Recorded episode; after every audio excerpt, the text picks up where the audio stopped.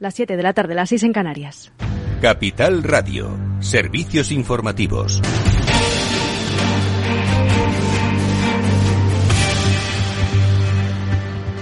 Buenas tardes. Preguntado el presidente del Gobierno, Pedro Sánchez, en una entrevista con la cadena SER sobre el año electoral 2023, sostiene que el PSOE no da nada por perdido y no descarta encomendar a algunos ministros que sean candidatos a las autonómicas y municipales del próximo año pues salimos a ganar. Y salimos, como dije en una ocasión, a por todas. Es decir, no damos por perdida ninguna ciudad de nuestro país. Ni Madrid, ni Barcelona, ni Valencia, ni ninguna ciudad. Vamos a por todas, vamos a tratar de, de persuadir a los ciudadanos de que al final tener gobiernos socialistas, tanto en los ayuntamientos como en las comunidades autónomas y también en el gobierno de España, es poner en marcha políticas que benefician a la mayoría de la ciudadanía. Entre tanto, la vicepresidenta segunda y ministra de Trabajo, Yolanda Díaz, inicia su gira en la calcinada Serrado Courel en Lugo Galicia para articular la plataforma electoral Sumar.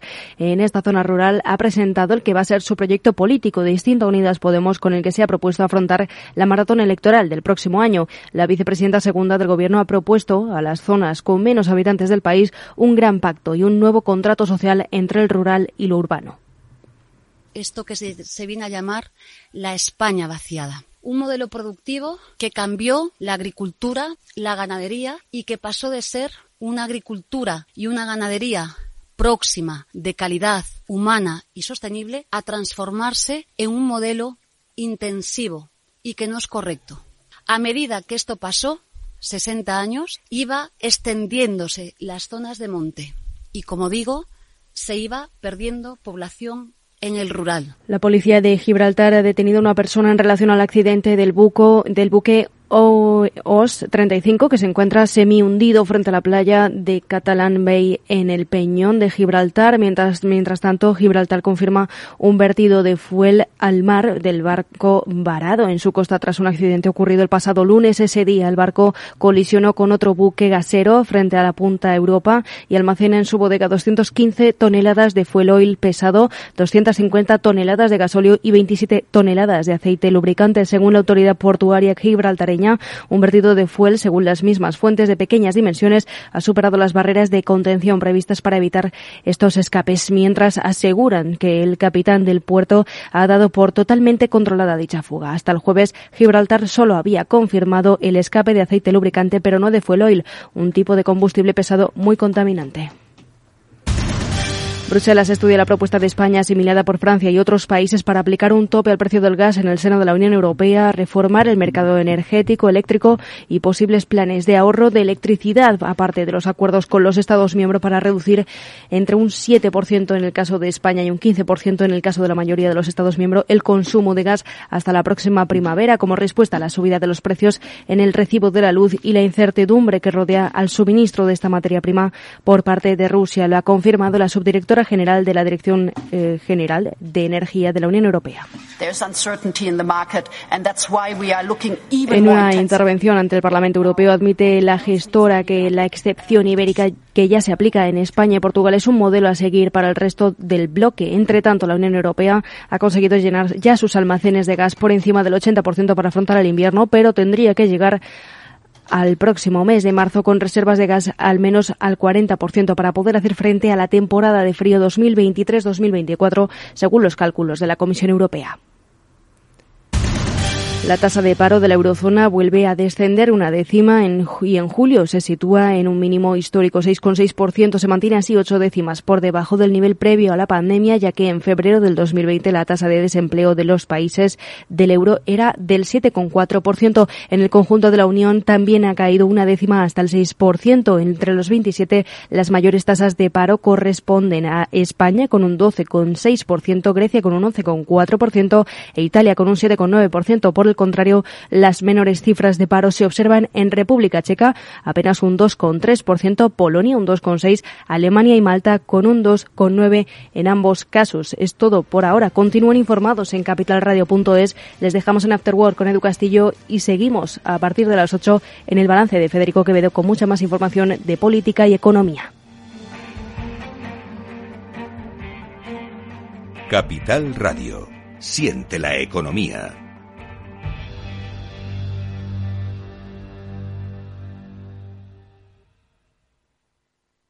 ¿Te interesa la bolsa? Compra y vende acciones o ETFs con 0 euros de comisión hasta 100.000 euros al mes con XTB. Vente al broker mejor valorado por sus más de 450.000 clientes según Investment Trends y al mejor broker para operar según Rankia. xtb.es. Riesgo 6 de 6. Este número es indicativo del riesgo del producto siendo un indicativo del menor riesgo y 6 del mayor riesgo.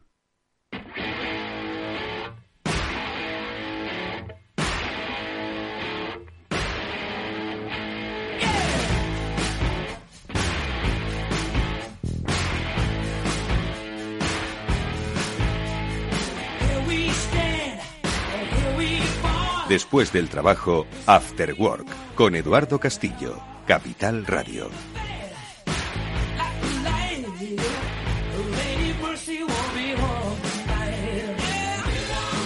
Tal amigos? Buenas tardes y bienvenidos a este After Work que ya comienza en Capital Radio. Estamos en directo y enseguida vamos a ir con nuestro primer invitado eh, con el que vamos a volver al, al, campo. Si es que alguno de vosotros ha estado por allí estas eh, vacaciones y hoy ha vuelto pues a su lugar de trabajo. Nosotros hemos vuelto a Madrid, bueno, nosotros hemos vuelto hace tiempo, pero hoy ha vuelto mucha gente a Madrid pues eh, por si no han tenido la curiosidad de preguntar qué tal les ha ido en la temporada de verano a quienes eh, viven en este sector primario de la actividad agrícola y nosotros disfrutamos, pues nosotros lo vamos a hacer porque no ha debido ser posiblemente uno de los mejores años. Y es que a las circunstancias eh, medioambientales se le han sumado las circunstancias económicas o al revés, a las circunstancias económicas se le han sumado las, los caprichos medioambientales. Y entre el calor, la falta de agua y luego el impacto que han tenido los precios, las cadenas logísticas, como decimos, no creemos que haya sido uno de los mejores años que todavía está por cerrar en el sector agrícola español. Enseguida vamos a saludar a Lorenzo Ramos, el secretario general de la UPA, de la Unión de Pequeños Agricultores y Ganaderos, con el que queremos bueno pues hacer ese pequeño balance para que ahora que habéis vuelto, como decimos, al eh, duro asfalto, no se os olvide eh, las circunstancias que están viviendo en el campo, en nuestro campo. Luego hablaremos con Julián de Cabo y Víctor Magariño, a los que nos encantará saludar nuevamente para que nos cuenten, por supuesto, qué tal les ha ido este verano y también cuáles han sido sus reflexiones en estos días. Así que escucharles atentamente porque seguro que también comentarán algunos de los aspectos que ahora mismo he tocado, o bien los eh, temas económicos o bien los temas medioambientales. Seguro que alguno tocamos. Bueno, pues esto es lo que vamos a hablar en la próxima hora, amigos. Así que nada más que daros la bienvenida nuevamente. Eh, vamos a saludar ya a nuestro primer invitado, ya está Lorenzo Ramos.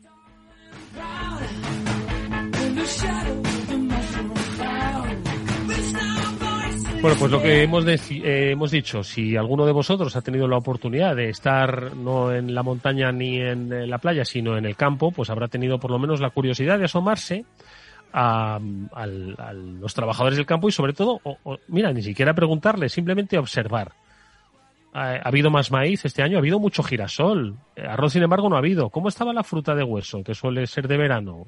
¿Habéis tenido esa curiosidad? Bueno, pues estoy seguro de que un verano así no se recuerda desde hace mucho tiempo. Lorenzo Ramos, el secretario general de la UPA. Lorenzo, ¿qué tal? Buenas tardes, ¿cómo estás?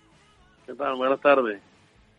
Bueno, pues hoy, 1 de septiembre, para muchos ya se nos acaba ese contacto con nuestro campo, eh, pero este sigue y todavía sigue una temporada que hay que cerrar, entiendo que en unas condiciones complejas, ¿no, Lorenzo? Eh, hablaba yo de que ah, entre la economía y el calor, entre la sequía y la inflación, menudo año 2022, ¿no?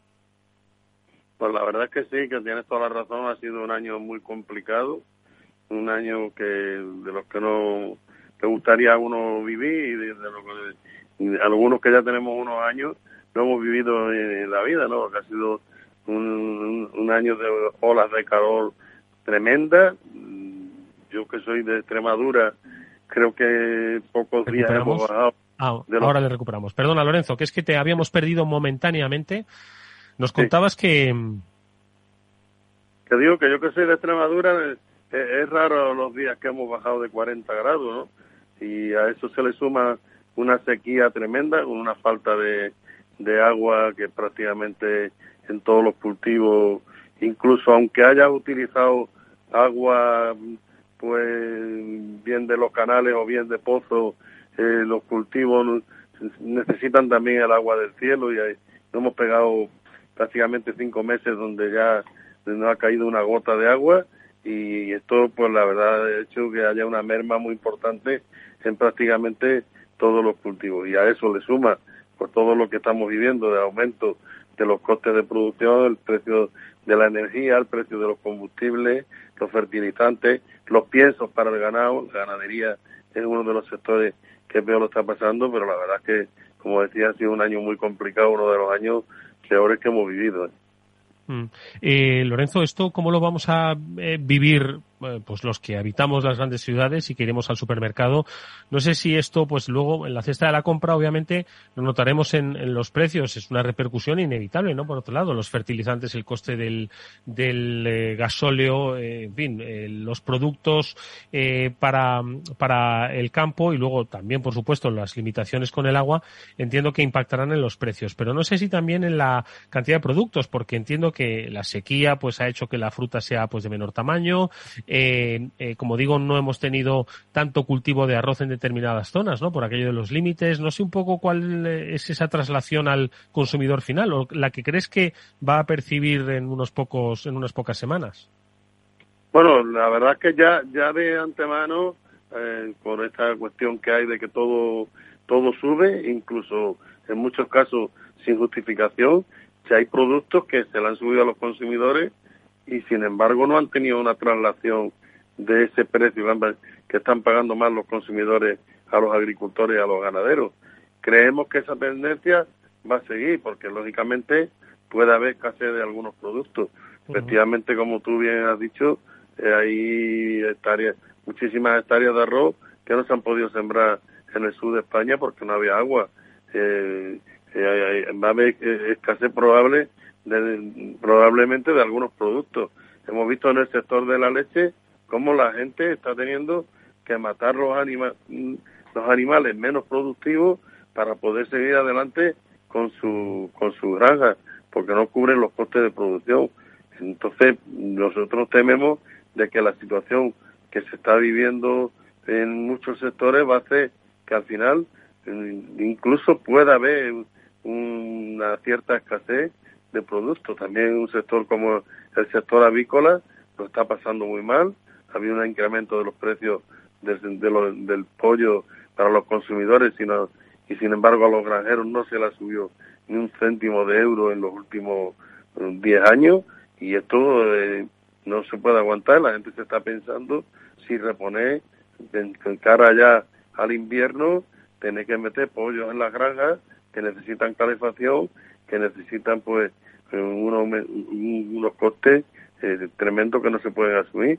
Por tanto, nos podemos encontrar con un otoño-invierno en el cual eh, tengamos un problema grave en el campo, donde seguramente va a haber movilizaciones, donde va a haber una situación eh, dura, pero también probablemente nos podemos encontrar con que de algunos productos pueda haber escasez y que luego como siempre hay quien intenta aprovecharse de estas crisis porque se aumenten de precio los productos, y aunque al, final al agricultor y al ganadero no le llegue la parte de la subida que le tendría que llegar.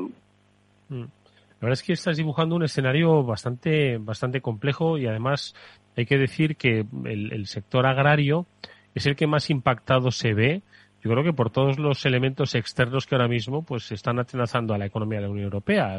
Has, mencionado esa crisis energética donde el consumo de energía de las, eh, de las explotaciones eh, es ya no solo de lo que es el coste del gasóleo del transporte, ¿no? sino de lo que es el propio mantenimiento de estas explotaciones eh, avícolas o que pueden ser ganaderas o porcinas, pues al final tiene va a tener un coste pues eh, muy elevado, sumado como decimos a esa dificultad que todavía persiste en esas cadenas de suministro y que está bueno pues provocando alteraciones en el en el eh, mercado de los fertilizantes o en el mercado también un poco de los de los piensos y abonos eh, y prevés que haya movilizaciones entiendo que reivindicativas, un poco cuál es esa, esa necesidad que, que vais a reivindicar a las, a las autoridades. ¿Os vais a sentar con ellos, Lorenzo? ¿Les habéis trasladado ya esta realidad que nos estás contando? Sí, ya sabéis que tuvimos de movilizaciones eh, pues, a principios de, de este año. Esas movilizaciones tuvimos una serie de reuniones, trasladamos a la administración cuál era la situación. Es cierto que por parte del gobierno se puso en, encima de la mesa un paquete de medidas de apoyo para combatir con la crisis. pero como las cosas han seguido subiendo, han seguido subiendo y, y no paran de subir, pues ya es insuficiente. Entonces, nosotros creemos que esto debe resolverse por la vía de que a nosotros nos tienen que pagar como mínimo los costes de producción que tenemos en nuestras explotaciones. O sea, es decir, si ha subido todo, a nosotros nos tienen que pagar más. Y lo que no puede ser es que haya gente que no quiera cumplir la ley de la cadena alimentaria y que al final estén eh, subiendo precios, por ejemplo, la distribución comercial a los consumidores y que ese dinero que se sube se lo queda a la industria o se lo queda el que el que manipula o el intermediario y que no llegue al agricultor y al ganadero. La solución tiene que venir porque antes de que salga el producto de la explotación del agricultor y el ganadero tiene que tener garantizado de que va a cubrir, va a cobrar un precio que como mínimo le, cubra los, los, gastos de producción. Lo que no puede ser que, yo te puedo poner mi ejemplo, nosotros estábamos pagando en torno a 500 euros de luz eléctrica en nuestra explotación que tenemos de fruta de hueso, simplemente por, por el riego que hacemos eh, diariamente y este año estamos pagando 1.500 euros eh, al mes. Es que no es que se haya duplicado, se ha triplicado. Si te vas a los carburantes, más del doble. Si te vas a los fertilizantes, en, la mayor parte de ellos, el, el, triple que el año pasado. O sea, mm. pues eso se tiene que tener en cuenta a la hora de las liquidaciones que se tienen que producir y nosotros tenemos que cobrar más que de lo que cobramos el año pasado para cubrir los costes de producción. Esa tiene que ser la solución, pero eso, lógicamente, hace falta que por parte de la Administración se ponga a disposición de la ley de la cadena alimentaria todos los mecanismos y todas las herramientas. Hay que poner sanciones. Aquí la gente no cumple la ley si no es a base de que se impongan sanciones, si no es porque sepan que si no la cumple, pues le, le van a penalizar pero hasta ahora pues hay mucha gente que no lo quiere hacer y se están saliendo con la suya. Lo que hay que evitar, entiendo, eh, Lorenzo, lo comentabas, es eh, ser rehenes de vuestro propio producto, ¿no? Al final sois vosotros precisamente los que tenéis el producto, pero el, las, ah, las circunstancias de mercado hacen que eh, o, lo, o, aceptáis eh, esos precios o el producto al final se acaba un producto perecedero, ¿no? Entonces al final, como digo, pues muchas veces sois... Eh, ¿no? Que no te lo amenazan directamente con decirte que le entregas el producto en las condiciones que ellos establecen o no, no te lo recogen. Esto es que no ocurre en ningún sector nada más que en la agricultura y en la ganadería. Nadie trabaja sin ponerle un precio a su trabajo. Para nosotros resulta que nos ponen el precio de todo lo que tenemos que comprar para sacar adelante nuestras producciones, o sea, del gasoil nos dicen el precio, lo tenemos que pagar, la energía nos dicen el precio, lo tenemos que pagar, los fertilizantes y demás, y ahora los que nos compran, ¿eh? en muchos casos, pues te ponen el precio muy por debajo de lo que son los costes de producción tuyo, tienes que aceptar, sobre todo en productos perecederos, porque si no se estropean y los tienes que tirar, o se van, van a resulta que se entregan y no te no te lo liquidan hasta que no pasan unos meses. Eso suele pasar en el sector de la fruta y hortalizas muchísimo, donde se lo que se denomina venta resulta, que tú entregas el producto y el que... No sabes todavía cuánto lo, estás vendiendo, ¿verdad? Eh, claro, y el que lo vende dice que él no es que, no es que te lo compre, él lo que hace es mm, vender tu producto. ¿Cómo que vendes mi producto? Tú te llevas el producto y tú estás ganando un dinero y tú lo estás pagando a resulta y al final el único que no gana aquí es el agricultor o el ganadero. Entonces, ahí esos son los temas que realmente se tienen que corregir. Pero decía muy bien, somos rehenes por, por esta situación, porque aquí estamos en manos de unos cuantos que nos dicen, esto es lo que hay, o lo aceptas o no te recogemos el producto y un producto perecedero en el plazo de una semana, si no lo has recogido, se tropea, ¿no? Oye, Lorenzo, en Europa entiendo que viven las mismas eh, vicisitudes, tanto eh, climatológicas como, económicas, ¿no? De presión de precios. Eh, no sé si estás en contacto con otras organizaciones agrarias, no sé si de alguna forma cada país tiene su particularidad y, ojo, su, su propia digamos, organización agraria, ¿no? Sus propias, eh, sus propias plantaciones, sus propios productos. ¿Cómo está en el resto de Europa? ¿Un poco el, ambiente es parecido? Bueno, la situación es grave en todos sitios. En el sector agroalimentario se están viviendo tiempos complicados, tiempos difíciles, porque, bueno, parece que la ola de calor ha sido por todos sitios, la sequía, los aumentos de los costes de producción están siendo en todas partes pero hay una cultura en Europa de toda la vida, en otros países, sobre todo en los países del norte, donde al agricultor y al ganadero se le tiene un respeto. Y se le tiene un respeto en el sentido de que normalmente lo que las ventas a pérdida están prohibidas, o sea, no se, con, no se consciente que nadie cobre por debajo de lo que cuesta producir. Y los precios que cobran los agricultores y los ganaderos de media son mucho más altos en cualquiera de los sectores que nos pongamos a mirar eh, que lo que cobramos en España, porque mm. desde luego nosotros ya lo hemos visto con la carne de pollo, lo hemos visto con la leche, eh, que encima somos deficitarios y, y se ha tenido que importar siempre la leche excedentaria de, por ejemplo, de un país como Francia, y sin embargo a los ganaderos franceses se les respeta el precio de la leche, se les paga por encima los costes de producción y a nosotros no, Sin lugar a dudas hay que, hay que volver a repensar y reordenar nuestros sistemas y lo que queremos no solo es conservar pues uno de los patrimonios económicos de nuestro país, sino todo el empleo que hay detrás y la generación de riqueza. Lorenzo Ramos, es secretario general de UPA de la Unión de Pequeños Agricultores. Gracias Lorenzo, que vaya bien lo que resta de temporada. Hablaremos antes de que acabe el año. Un saludo fuerte. Muy bien, pues muchas gracias. Esperemos que, que el tiempo acompañe, que llueva este Ojalá vamos a mirar al cielo y a cruzar los dedos. Vamos a hacerlo. Gracias, Lorenzo. Un abrazo fuerte. Venga, un abrazo. Vamos con un consejo. Si inviertes en bolsa, esto te va a interesar. XTB tiene la mejor tarifa para comprar y vender acciones y ETFs, cero comisiones, hasta 100.000 euros de nominal.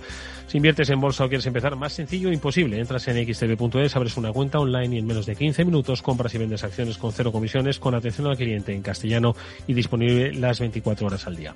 ¿A qué estás esperando? Ya son más de 450.000 clientes los que confían en xtb.es. Riesgo 6 de 6. Este número es indicativo del riesgo del producto, siendo uno indicativo del menor riesgo y 6 del mayor riesgo.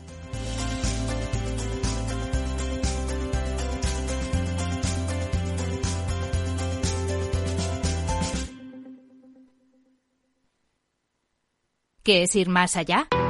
Con Arval podrás llegar donde te propongas de la forma más sostenible y desplazarte como y cuando necesites con una oferta de renting sostenible, segura y conectada. Y preocuparte solo de conducir porque nosotros nos ocupamos del resto. Arval, la transición energética arranca aquí. Más información en arval.es. Esto te estás perdiendo si no escuchas a Rocío Arbiza en Mercado Abierto. Hernán Cortés, socio fundador de la gestora Olea Gestión y cogestor del fondo Olea Neutral. Además de la multitud de activos, el multiactivo tiene esa función fundamental que es descartar los activos que no aporten valor a la cartera. Eso no pasa en los fondos mixtos. Un fondo mixto siempre va a tener bonos de gobierno lo tendrá en, proporciones mayores o menores, en función de cómo tengan las expectativas, pero nunca abandonará una clase de activo tan importante como el fondo de gobierno, o una clase tan importante de activo como la bolsa americana. Mientras que un multiactivo, si realmente lo es, como nosotros, o sea, nosotros no tenemos bonos de gobierno en la cartera. Como en este momento vemos que no nos aporta ninguna rentabilidad y solo nos aporta riesgo de caída de precios, ¿para qué voy a tener ese activo? Mercado Abierto con Rocío Arbiza.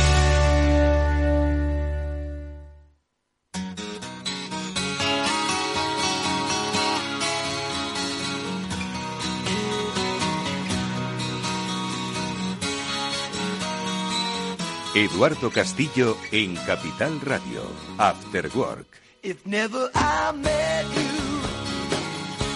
I never have seen you Bueno, pues eh, apenas han sido en realidad tres semanas los que hemos estado sin eh, la posibilidad de escuchar a Julián de Cabo Víctor Magariño. Seguro que muchos de vosotros habéis utilizado los podcasts que tenemos a través de las diferentes plataformas o de la propia página web de Capital Radio para escuchar sus interesantes reflexiones que son interesantes porque no tienen caducidad. Y es que todo lo que hablamos aquí cada semana con Julián de Cabo y con Víctor Magariño, pues yo creo que lo podemos aplicar a tiempos eh, futuros y a tiempos presentes, ese análisis de la vida desde una perspectiva digital. Que por cierto, los problemas que hoy acontecen son poco digitales. Ahora lo comentamos con ellos y ya les saludamos deseando que hayan pasado unos días maravillosos de verano. Julián de Cabo, ¿qué tal? Muy buenas tardes. ¿Cómo estás? Pues muy descansado, Eduardo y, Víctor. La verdad es que encantado de la vida. Vengo de mi mes de reglamento en la costa de Cádiz, que sigue siendo para mí el paraíso perdido. Eh, cumplí con lo que te dije antes de irme de vacaciones, que fue leí solamente algún clásico y se acabó. Y he estado felizmente desconectado y además primer verano sin niños en nuestra familia. No hemos ido mi mujer, el perro y yo, que ha sido toda una, una sensación extraña. Un redescubrimiento. Habrás hecho muchas fotos, ¿no? He hecho fotos, he hecho fotos, pero sobre todo he hecho nada, que ha sido lo mejor que he hecho en todo el mes de agosto. Bueno, seguro que alguna que otra lectura interesante que vas a compartir con nosotros has tenido. Víctor Magariño, ¿cómo estás? Buenas tardes, bienvenido. Hola Eduardo, Julián y a todos los oyentes. Pues nada, aquí de vuelta de la temporada veraniega. Yo, la verdad, parecido a Julián, eh, eh, ha sido el primer año desde no recuerdo cuánto que he tenido pues básicamente un mes. Eh, los compromisos profesionales, o más bien la ausencia de ellos, me han permitido eh, casi, casi, no, vacaciones escolares, que eso ya es un pasote, pero... Casi de profesor, ¿eh?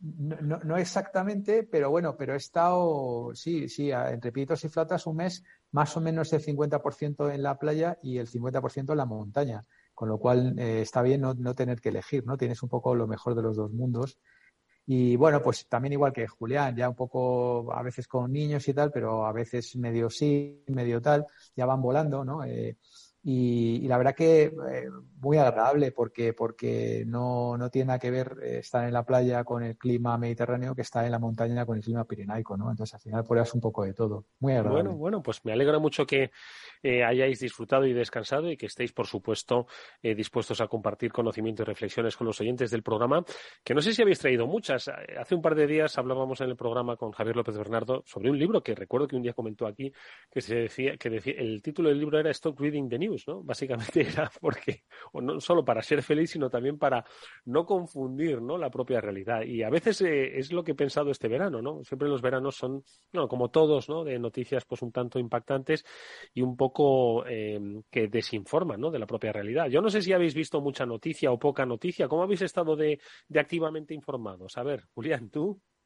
A ver, pues alguna he leído, pero he, he, procurado leer con distancia, con tranquilidad y poniéndole una sonrisa al tema, Eduardo, que no, no en vano el libro que me llevé eran las meditaciones de Marco Aurelio y me he dedicado esencialmente al, mundo de los estoicos. Y me reí mucho con una, con una noticia que reseñaba mi amigo David Bonilla, que es compañero en Singular, porque hacía David una glosa de, cómo estaban cayendo tremendamente. el alquiler de oficinas en Londres había caído un 15% desde principio de año y además el metro cuadrado había bajado y cada vez había menos gente. Y, la reflexión de David, que era muy corta porque él es como muy, muy directo a veces, decía, visto eso, nos vamos a hartar de escuchar noticias negativas sobre el teletrabajo porque los fondos de inversión están aterrorizados de que se van a comer un montón de miles de metros y dice, joder, o sea, lo que es simplemente pasar por encima de la noticia o leer entendiendo lo que estás leyendo, ¿no? Que es lo que casi nadie hace. Absolutamente. te digo, una, una, reflexión interesantísima que también pude ver de tu amigo en redes sociales, y es que Efectivamente, como decían siempre, la moneda es una, la economía es una moneda de dos caras. Cuando alguien gana, alguien está perdiendo, ¿no? El dinero no se destruye, simplemente cambia de manos, ¿no? O sea que, pues, pues ahora sí queréis lo comentamos, ¿eh? Porque efectivamente lo del teletrabajo parece que ya está empezando a demonizarse en algunas, en algunas compañías. Y Víctor, eh, tu, tu reading news de este verano ha sido muy activo o ha sido moderado. Bueno, tú eres bastante activo, que lo sé porque has compartido con nosotros algunas cosas en redes, ¿eh? Efectivamente, sí. Pues mira, eh, eh, afortunadamente mucho tiempo de relax y, de descansar, pero obviamente si la curiosidad no, no, no toma vacaciones. Y, en esas conversaciones estivales con, con mi mujer, un día me, hizo una pregunta que me, me llenó de, no sé si de preocupación, pero vamos, sí de interés, ¿no? Me dijo... Pero vamos a, vas a, decir, me llenó de miedo, porque sí, a veces las preguntas de las mujeres llenan de terror. No, no me, me hizo una pregunta no, sé muy bien en qué contexto, pero me dijo, pero, pero bueno, cariño, ¿a ti realmente qué es lo que te apasiona? Digo, joder, macho, vamos a hacer 25 años de casados, 30 años juntos. Digo, parece mentira que mi mujer tenga que preguntar. Pero no me vuelvas a decir que la tecnología y lo digital y demás, ¿no? Entonces tuve que, reflexionar, ¿no? Unos, minutos y, y, llegué a una conclusión que me interesa, una de las cosas que me interesa es todo lo que vaya en contra de la opinión de la mayoría, o si quieres más de la masa. Es decir, todo lo que sea un poquito revolucionario, siempre que tenga obviamente sentido y, por supuesto dentro del respeto y demás, ¿no? Y, y, buscar esas noticias que se dan de bruces contra el teórico saber popular y tal, pues eso es lo que me apasiona. Entonces, siempre que hay un, un link de, un, de una fuente razonablemente fiable que se pueda contrastar, un periódico de, prestigio, pues, pues eso, el New York Times, Daily Telegraph, el Economist, tal, pues estas cosas, eso voy, es como una mosca a un panal de miel. y de esas son las que os he mandado un par de ellas o tres este verano que si quieres comentamos. Oye, me parece un, una, una pasión o una afición interesantísima, ¿no? Eh, lo que pasa es que es una, es una delgada línea roja, ¿no? La de ir contra la opinión mayoritaria porque eh, si caes hacia un lado o hacia otro, pues mm, eres uno que forma parte de las teorías de la conspiración y si caes hacia el otro eres pues uno más que no sigue las corrientes de la masa, ¿no? Entonces ir en medio yo creo que tiene bastante complejidad. Ahora comentamos algunas de ellas, pero Julián, querías apuntar algo escuchando a Víctor. Sí, que, que honestamente, Víctor, no sé si me preocupa más que tu mujer te lo pregunte o que tú tengas que dedicar cinco minutos a pensarte la respuesta. O sea, no sé cuál de las dos me preocupa más, pero me has dejado igual, igual es una base maravillosa para que tengáis una relación de por vida, porque si 25 años después todavía andáis en esa, hasta que llegue la desilusión, tiene que pasar todavía bastante más tiempo. De todas formas, de todas formas, y aunque Víctor se refería un poco a, eh, a la pasión eh, por eh, eh, demostrar lo contrario, ¿no? Que eso está muy bien, eso es, pura investigación, eso es ciencia, ¿no? yo pensaba, y esto si queréis nos sirve o para hoy o para otro día, que te preguntaba por la, por lo que realmente te apasiona, es decir, y como tú, pues eh, yo pensaba que ibas a decir, pues oye, el, mundo de la tecnología y tal, ¿no? Y yo, eso me ha hecho pensar que a lo largo de la vida, en la que, pues si, si Dios quiere y tenemos longevidad, pues vamos a vivir muchos años con unas condiciones físicas relativamente buenas, donde nos va nos va a tener que apasionar muchas cosas, ¿no? Y en vuestro caso, por ejemplo, dos personas formadas en el derecho, como ya habéis comentado en más de una ocasión, pues vuestra evolución profesional ha hecho que os apasionéis con diferentes cosas que si bien estaban más o menos conectadas, pues hoy podríamos hablar que habéis tenido un reciclaje profesional pues de cuatro o cinco momentos bastante intensos en vuestra vida, ¿no? Entonces yo creo que eso es, es, es, es, fantástico ese debate, es decir, oye, yo voy a seguir siendo periodista el resto de mis días, que espero que sean, como digo, muchos y muy largos, no es la, la gran reflexión que tenemos que hacer en este tiempo. Eh, ¿Vamos a seguir apasionados por lo que hacemos cuando ese trabajo posiblemente vaya a desaparecer? No lo sé. Me, ha, vamos, lo he empezado a pensar a través de esa pregunta que ha formulado la mujer de Víctor. Julián. En respuesta a lo que ha dicho Julián, eh, que, se pregunta y tal, yo creo que una pregunta de ese calado eh, hecha después de 25 años de casados amerita como mínimo unos segundos, no, fueron cinco minutos, unos por, lo menos de reflexión. Porque claro, si respondes ya del tirón, entonces el valor de la respuesta no, no viene tal. Pero ameritó unos segundos de reflexión y, poco a poco pues eh, fui acabando en el lugar ese. Yo creo que también... Mm, no, y de lo, de lo, que no tiene duda es de tu habilidad para tenerla despistada durante 25 años, que eso no es poca cosa tampoco. Eso también es muy... Eso también es verdad. ¿Sabes lo que pasa? Que le, le apasionan las series estas de criminología, que ahora hay toda una purrela y tal y cual. Y entonces hay una parte de ellas que son de estos de eh, algo así como el, el, monstruo que tenías al lado sin saberlo.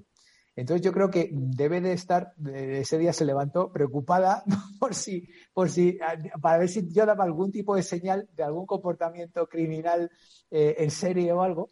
Y, yo creo que venía por ahí la pregunta, ¿sabes? Eso está muy bien. Bueno, oye, pues hablaremos, como digo, algún día de ese tiempo de, vida y de las eh, diferentes pasiones a las que nos podemos acoger profesionalmente hablando, ojo, pero sí que ya me, me, ha resultado, me ha picado la curiosidad, porque como nos has enviado muchas noticias este verano, Víctor, no sé si tienes alguna que esté rozando, insisto, esa línea roja. Vamos a movernos en contra de la opinión mayoritaria.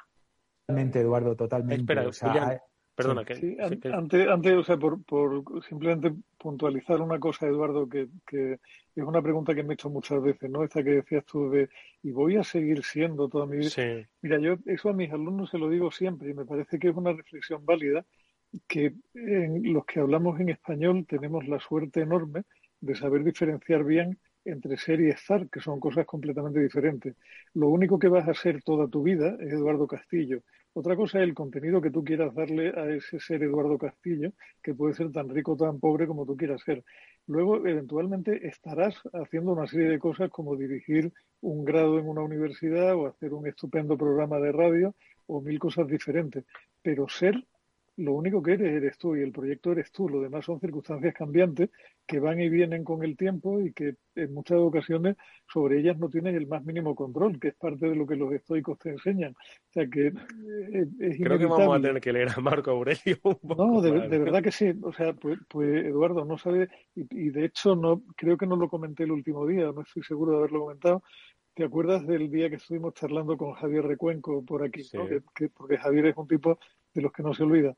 Pues yo no lo sabía, pero el otro día, justo antes de irme de vacaciones, me encontré con que él y mi otro buen amigo Guillermo de Aro se han escrito un libro sobre los estoicos hace no mucho, con lo cual igual, si te apetece, igual vale la pena que lo intentemos liar un día porque Guillermo es otro personajazo estupendo. A Guillermo sí que le tengo, le tenía más en el radar que a, que a eh, Recuenco, porque él, eh, si no me equivoco, es un personaje radiofónico pero también eh, apasionado del cine, ¿no? Y entonces esa, la economía y el cine yo creo que lo ha practicado en más de una ocasión en algún momento y yo creo que puede ser una conversación interesantísima. Pues oye, estoicos y tienen cita en este programa para recordarnos que me ha gustado esa reflexión, que nosotros somos, nosotros somos lo que somos. ¿Y quiénes somos? Luego ya nos vamos poniendo los diferentes trajes sin olvidar quiénes somos. Venga, vamos con esas teorías de la conspiración, que me apetece un poco conspirar. A ver. Pues, pues mira, Eduardo, hay una que, que, da claramente en toda la diana, ¿no? Porque cuando estás en verano y estás todos los días escuchando el calor que hace, los incendios, las temperaturas, los mapas rojos, eh, todo achacándolo al cambio climático y boom, boom, boom, boom, un día, otro día, otro día, y ya empieza a ser un poco pesadito. Y de repente, de repente, eh, lees un titular que dice, grandes científicos italianos sueltan una bomba sobre el cambio climático. Y claro, eso para mí es pura, pura adrenalina. Entonces, me, zambullo en la, en la noticia y resulta, resulta que 83 grandes científicos italianos eh, dicen que sí, que sí que hay cambio climático, pero que no es causado por el hombre, sino por la naturaleza. Entonces, claro, esto dicho así, en determinados foros aquí en este país y en determinados foros, pues esto es, esto es la bomba de, de relojería, ¿no? Porque eh, entonces, bueno, eh, el que quiera puede leer la noticia, porque para eso estamos aquí, para, informar y divulgar. Se llama elmanifiesto.com, es muy fácil de acordarse, manifiesto.com, elmanifiesto.com. Y ahí básicamente lo que vienen a decir era algo que, eh, como, como, casi todo, ¿no? Como las cosas que yo uno piensa y luego de repente sale Scott Galloway y lo ratifica y tal. Y pues esto es una cosa parecida. Digo, oye, vamos a ver, ¿cómo puede ser si de repente el mundo se ha parado un año y medio y nadie ha dicho nada de que hayan bajado las emisiones y tal. O sea, no, no, es decir, ha ocurrido el escenario perfecto para parar el cambio climático, que es que se paró el mundo, la gente dejó de volar, eh, las mercancías, todo se, paró, y aún así nadie dijo, oye, qué bien le ha venido esto tal mediamente. Tímidamente se dijo por aquí y por allá. Digo, pues a, ver si va a ser que ni siquiera parándose el mundo podemos parar esto. Y lo que, lo que viene a decir es que eh, claro, cuando, cuando hablan de los registros de las temperaturas y tal, dice, bueno, desde que se tienen registros. Claro, desde que se tienen registros, pues a lo mejor son 50 años, 60 años, 70 años. Y yo siempre pensaba, si es que esto es un microsegundo geológicamente hablando.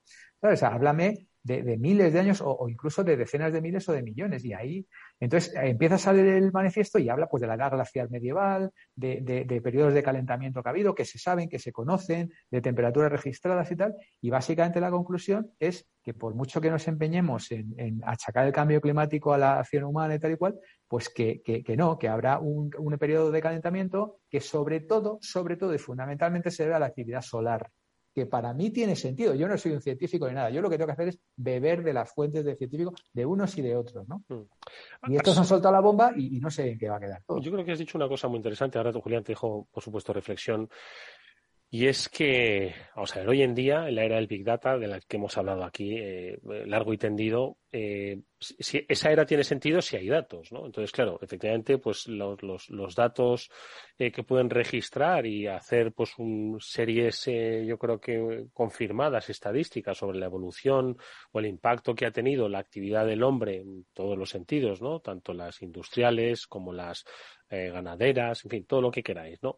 En el comportamiento del clima, pues eso efectivamente se podría comprobar si hubiese un registro de datos que desconozco hasta dónde se pueden hacer mediciones de datos, eh, pues te diría yo de manera centenaria, ¿no? Pero como eso no existe, entiendo que luego por ahí está pues también la, geología, ¿no? La geología supongo que también da datos que te permiten medir esas cosas, ¿no? Entonces, yo creo que todo tendría una respuesta, ¿eh? No, ni, ni, ni, ni, ni sí ni no, simplemente todo tendría una respuesta a través del estudio de los datos. Lo que pasa es que, primero, que supongo que esos estudios de datos son muy caros y nadie mm, está ahora mismo dispuesto a sufragarlos. Y segundo, que en la polarización de las ideas es como se mueven muchos de los negocios. Julián lo estaba diciendo antes, haciendo esta referencia a teletrabajo sí o teletrabajo no. Bueno, pues ya hay corrientes donde el teletrabajo pues les perjudica y otras que donde el teletrabajo pues les beneficia. Bueno, pues la sociedad se va a mover en esos dos extremos, en el presencialismo absoluto y en el teletrabajo más radical. Pues aquí es exactamente igual. ¿Por qué? Pues porque siempre va a haber alguien que va a sacar un provecho eh, polarizando a la sociedad em, sin los datos necesarios para que ellos se formen su propia opinión, ¿no? Entonces, el Big Data está en la solución, posiblemente, pero como no hay perras para ello, Julián, a ver, ¿qué te parece a ti? Pues mira, yo, eh, Eduardo, lamentablemente no lo veo como, como lo ve Víctor, ¿no?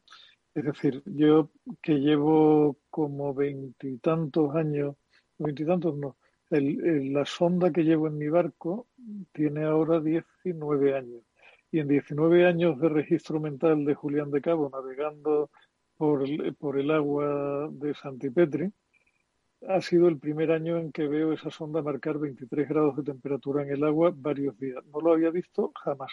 Y eso coincide, estamos cerca del Mediterráneo, pero no en él, y eso coincide con datos que decían que este verano el agua del Mediterráneo estaba a una temperatura desmadrada y que a consecuencia de eso las medusas estaban creciendo como la espuma y el Mediterráneo se muere poco a poco. O sea, que, que por supuesto no hay, o sea, cualquier problemática compleja obedece a una multiplicidad de motivos y no tiene solamente una causa, eso sin duda, pero que el cambio climático tiene en parte una responsabilidad del ser humano, para mí es claro, o sea, entre otras cosas, porque la acumulación de CO2 en la atmósfera es acumulativa, como su propio nombre indica, se lleva produciendo desde hace 150 años de forma consistente por acción humana, más allá del que puedan haber expulsado los volcanes, etcétera, etcétera. Todo el CO2 que tenemos ahora mismo en la atmósfera procede de, la revolución industrial y de allí para acá y sigue, y mientras eso no se retire de ahí, vamos a seguir teniendo un aumento de temperatura, con independencia de que haya luego otra serie de factores que por supuesto influyen, con independencia de que hubiera una pequeña glaciación en la Edad Media que está registrada y que trajo problemas y hambrunas y tal, pero que la acción del ser humano no es neutra para la salud del planeta, yo no tengo duda ninguna. Y que o hacemos cosas y nos tomamos las cosas en serio, o aquí vamos a tener, vamos a dejar una herencia envenenada a nuestro hijo, tengo muy poca duda también, ¿no? Bueno, aquí podemos entrar. visto este silencio? Claro, este silencio es el que genera los debates, ¿no? Es que. Claro. Eso yo, creo, vamos a ver. Yo, yo a mí me, interesa, sobre todo, eh, pues un poco abrir el debate, ¿no? Porque a los dogmatismos y tal, o sea, aquí eh, esto viene a decir, y, y, os leo así muy rápido, ¿no? O sea, así pues es científicamente irrealista atribuirle al hombre la responsabilidad del calentamiento observado desde 1900 hasta la actualidad. Las predicciones alarmistas, por lo tanto, no son creíbles, ya que se basan en modelos cuyos resultados están en contradicción con los datos observados. Y luego habla del CO2 y habla de las concentraciones y habla del estimado de concentración de CO2 en, ah, eh, antes de la era industrial y tal, pero que están todos unas estimaciones. Esto es como cuando haces un plan de negocio para una startup. Que de repente puedes hacer un wishful thinking fenomenal y te sale una cosa que, bueno, que no te la cree nadie, ¿no? Pues esto es igual. Yo creo que a mí me parece interesante, ya te digo, y además son 83 científicos, eh, firman el, tratado con sus nombres, apellidos, tal y cual, y, yo creo que vamos a empezar a escuchar esto cada vez más, porque yo estoy seguro de que no son los únicos científicos del, mundo que, defienden esto, ¿sabes? a mí pareció que merece la pena por lo menos planteárselo. Que no quiere decir que, que ahora salgamos todos allá a contaminar y tal. Y recordar que yo acabo de poner paneles solares. Una, una cosa que sí están eh, muy de acuerdo los expertos es que hay que tener al, autoconsumo, ¿vale? Eh, y a, generar y consumir la, electricidad eh, lo más cerca posible de donde se produce, ¿no? Escuchaba el otro día también en Radio Nacional a un, a un experto, ¿no? Y, bueno, pues aquí tenéis a un, a un ejemplo, ¿no? Que, acabo de instalar los paneles en casa y tal, y la verdad que estoy encantado, ya, ya os lo comenté. Eh, para empezar, me ha bajado la factura de la luz dos terceras partes y, la verdad que estamos todos encantados en, casa. Pero, pero me, me, parece interesante abrir el debate. Me pareció interesante compartirlo con vosotros. Mm. Sí, sí, sí, vamos a ver. Yo insisto, Víctor, que no creo que haya un solo factor y, por supuesto, no creo que sea el hombre el único responsable pero que el planeta lo estamos matando poquito a poco, tengo muy poca duda. O sea, yo me imagino que, que a vosotros os pasa igual a mis 59 cumplidos hace unos días, tengo la suficiente perspectiva histórica como para saber cómo era el mundo hace 50 años y cómo es ahora. Y desde luego la diversidad en la vida animal ha descendido, el número de especies ha descendido, las temperaturas se han extremado. yo eso, eso es lo que he vivido yo, lo que he medido yo, con independencia de lo que, de lo que digan las observaciones científicas, que evidentemente son muy cortas y vienen de muy poco tiempo atrás pero tú, tú pasas por la costa de Cádiz y cuando antes tú veías playas que estaban llenas de algas, porque el alga es una, es una señal de vida en el fondo marino, pero ahora mismo en la playa de Santipetri, por, o sea, en la playa de la Barrosa, por bonita que sea la playa, que sigue siendo una preciosidad, no ves un alga ni por equivocación. No hay una maldita alga en toda la playa. Y cuando vas paseando con, con la sonda puesta a lo largo de toda la costa de esa playa, no veo un pescado ni por equivocación, los ve muy de tarde en tarde. Cuando yo era pequeño había barcas de pescadores que no necesitaban motor porque bastaba echar la barca al agua, tirar las redes y salir hacia tierra con una carga de pescado suficiente para vivir. eso, eso yo creo que son datos que probablemente no están cuantificados porque no, no, son, no son fácilmente cuantificables, pero que los hemos vivido y que todo eso pero, ¿no? se cuestiona el cambio climático, lo que se cuestiona es el origen antropogénico del cambio climático. ¿Sabes? esto no sé, y además, eh, te digo, hay eh, estudios de, firmados de, por miles de científicos que han expresado el desacuerdo con la, con la hipótesis del calentamiento global de origen antropogénico, no que no exista, ¿vale? Y eh, ahora han salido estos italianos, pero hay estudios de 2007 ya de, de físicos y meteorólogos estadounidenses y tal, que dice que, es la naturaleza y no la actividad humana la que gobierna el clima. y lo seguirá habiendo porque hay un montón de compañías interesadas en que no se tomen medidas para el control del incremento de temperatura y porque hay multitud de países que lo que le dicen a los países desarrollados es, oye, cachondo, está muy bien esto de el cero, cero emisiones, pero nosotros todavía no nos hemos desarrollado y vosotros sí, con lo cual toda la mierda que hay flotando en la atmósfera la habéis tirado vosotros, que me estáis contando, que es un poco el debate de fondo que hay. ¿no? Es, un tema super, muy, muy complejo. Yo lo que sí creo es que habría que, habría que invertir eh, y con limpieza, o sea, por, mediante grupos que estuvieran libres de intereses. Lo que, lo que pasa es que eso es muy difícil dar con ellos, o sea, expertos que verdaderamente no respondieran a interés de ningún tipo ni a patrocinio de ningún tipo, en intentar entender qué está pasando y qué puede hacer el hombre por modular ese cambio, que no es un cambio beneficioso, porque con independencia de que el cambio de temperatura se deba a acción humana directamente en un porcentaje mayor o menor, lo que sí es evidente es que una subida de 2-3 grados, como se especula que se puede llegar a producir, nos va a meter en un montón de problemas como especie.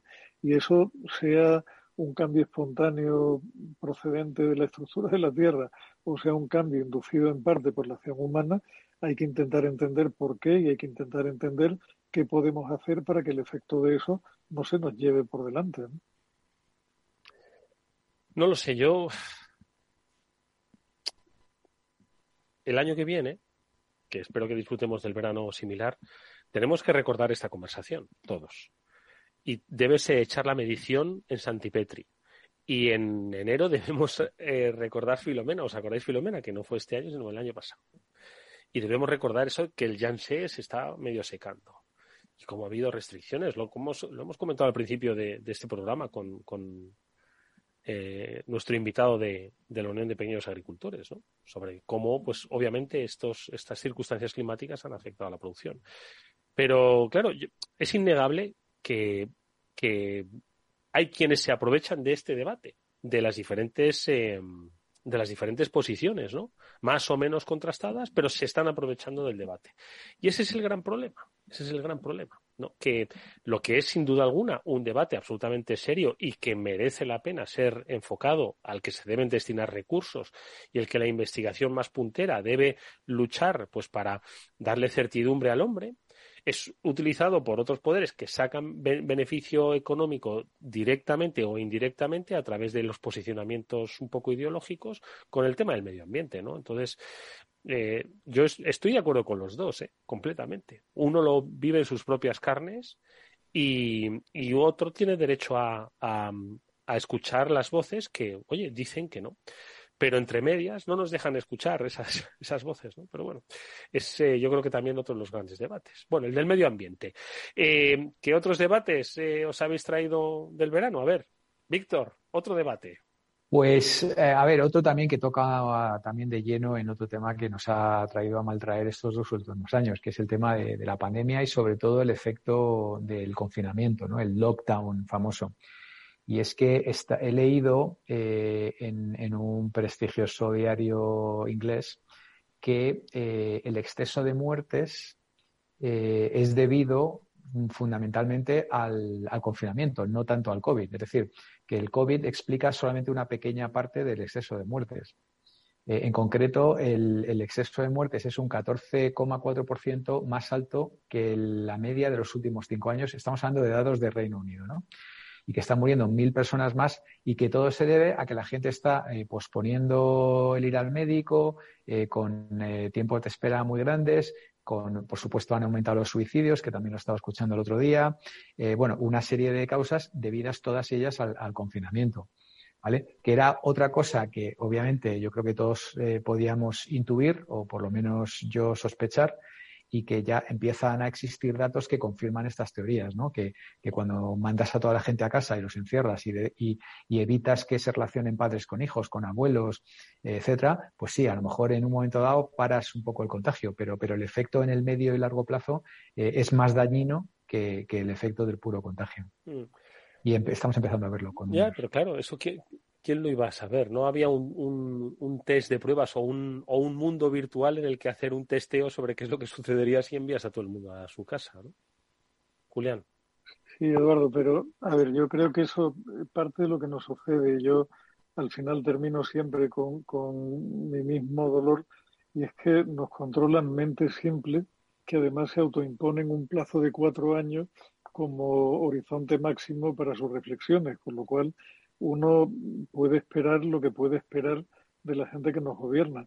Ese, aparte de lo que ha sucedido, Víctor, y yo estoy, no solamente estoy de acuerdo contigo, sino que lo he vivido también en, en mis propias carnes, ¿no? O sea, mi suegra se ha deteriorado muchísimo por culpa de la pandemia, porque se ha pasado la pandemia metida en un piso en Madrid, donde no podía salir a la calle, donde no podía moverse con mucha facilidad y al final cuando tú tienes cerca de 90 años y empiezas a interrumpir tus rutinas vitales y tu, y tu ejercicio habitual, empiezas a entrar en esa espiral horrorosa de no me muevo, con lo cual cada vez tengo menos fuerza, con lo cual cada vez me muevo menos y, vamos para abajo, ¿no? Pues este verano me, me, he dado un paseo que hacía tiempo que no me lo daba por una ciudad maravillosa como es Cádiz, que es la ciudad de mi madre y de mis abuelos y que me apasiona completamente y me he encontrado con que todo Cádiz es un monumento a la bicicleta, porque supuestamente la bicicleta mola y es muy ecologista y es muy respetuosa y es muy tal.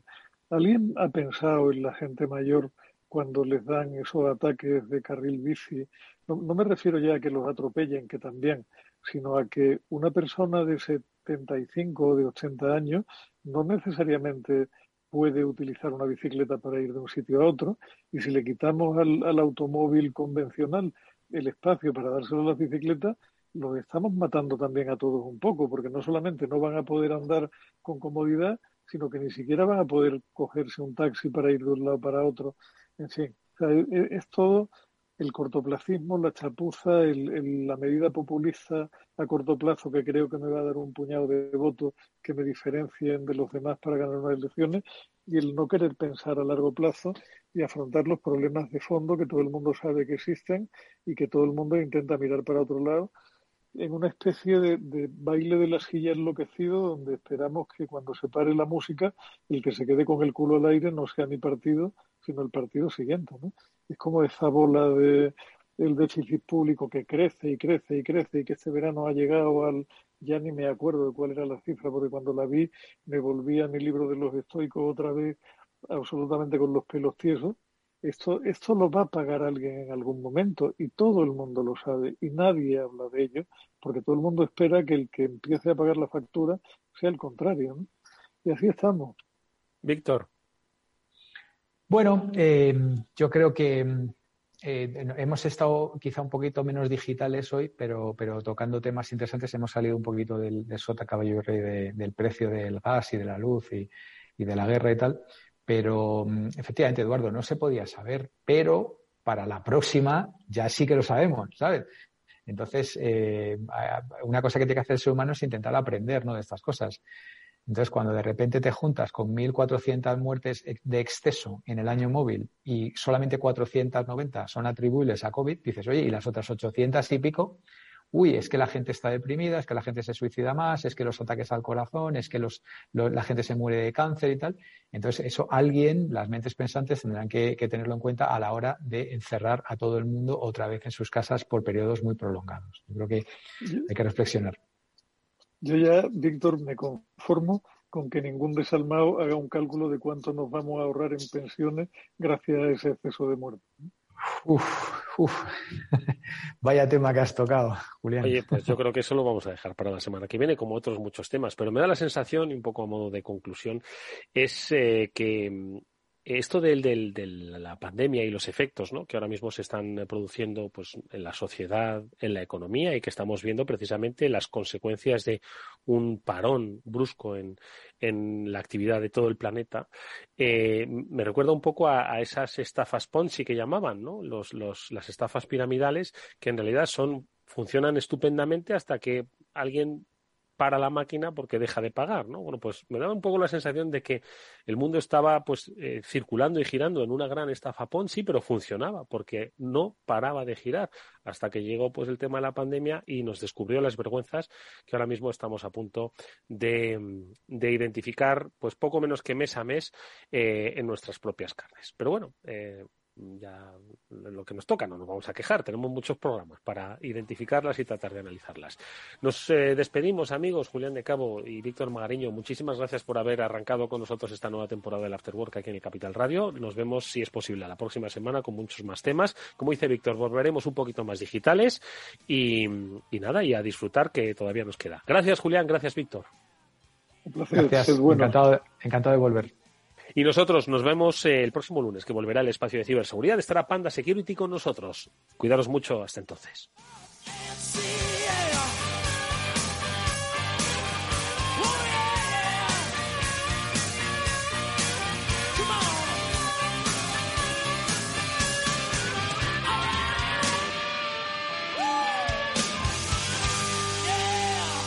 After Work con Eduardo Castillo.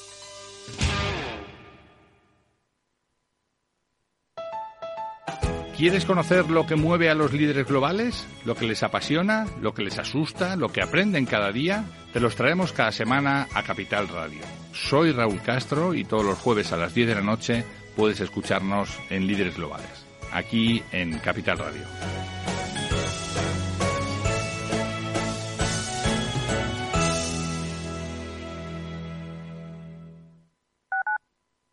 Capital Radio 103.2 FM. Todos los lunes a las 12, en directo en Capital Radio, la actualidad de personas y empresas en el Foro de los Recursos Humanos, primer espacio en la radio y en Internet dedicado a la gestión de personas y directivos en nuestro país. Voces acreditadas, profesionales del sector, empresas destacadas, empleados, líderes, todo sobre los recursos humanos. En la radio siempre en directo desde hace 18 años. Antena de Oro 2020. El Foro de los Recursos Humanos, los lunes a las 12, con Francisco García Cabello.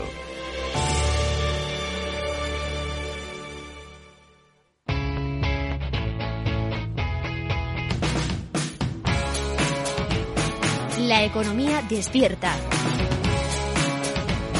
Capital Radio.